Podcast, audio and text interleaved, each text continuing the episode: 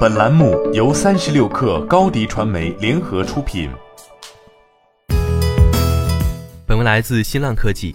多位知情人士称，苹果公司在其 Apple Watch 智能手表中添加备受期待的血压监测仪的计划遇到了一些障碍。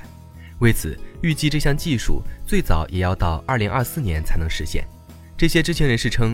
苹果正在为 Apple Watch 开发新的传感器和软件，用来衡量用户是否患有高血压，但在测试过程中，准确性一直是一个挑战。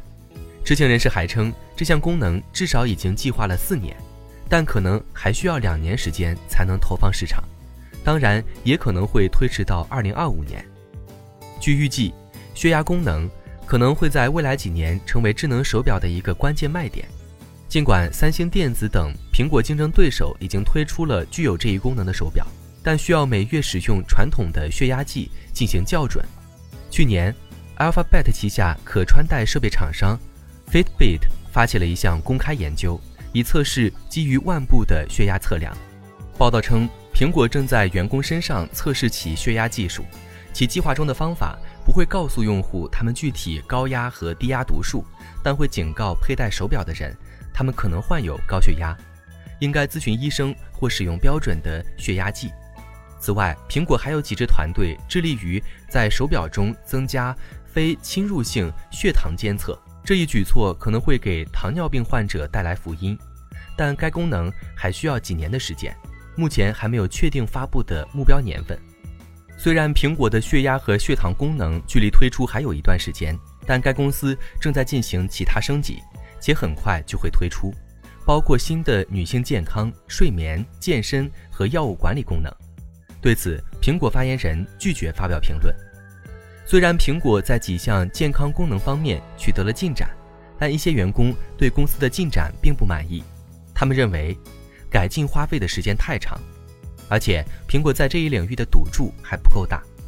近期，在苹果健康团队工作的医师。其离职人数已经超过了正常水平，已离职的人员包括强生前高管查尔斯·王，以及詹姆斯·克莱特洛、劳伦斯·欢、亚尼夫·克里姆和布朗文·哈里斯。苹果 Health 健康团队拥有约一千名员工，但至少一两年没有增长。最近几个月，苹果战略交易团队中两名专注于健康的高管格雷格·斯皮维和马奇亚·布兰德也离职。去年。负责 Apple Watch 和 Health 软件的凯文·林奇从团队中退了出来，转而领导苹果的自动驾驶汽车业务。今年，苹果计划推出三款新手表，包括一款标准的 Series 八型号，一款低端的 SE 版本，以及一款针对极限运动员采用坚固外壳的高端型号。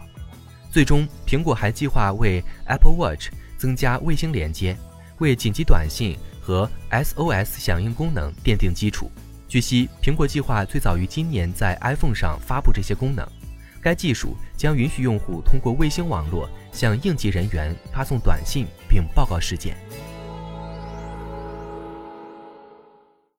你的视频营销就缺一个爆款，找高低传媒，创意热度爆起来，品效合一爆起来。微信搜索高低传媒，你的视频就是爆款。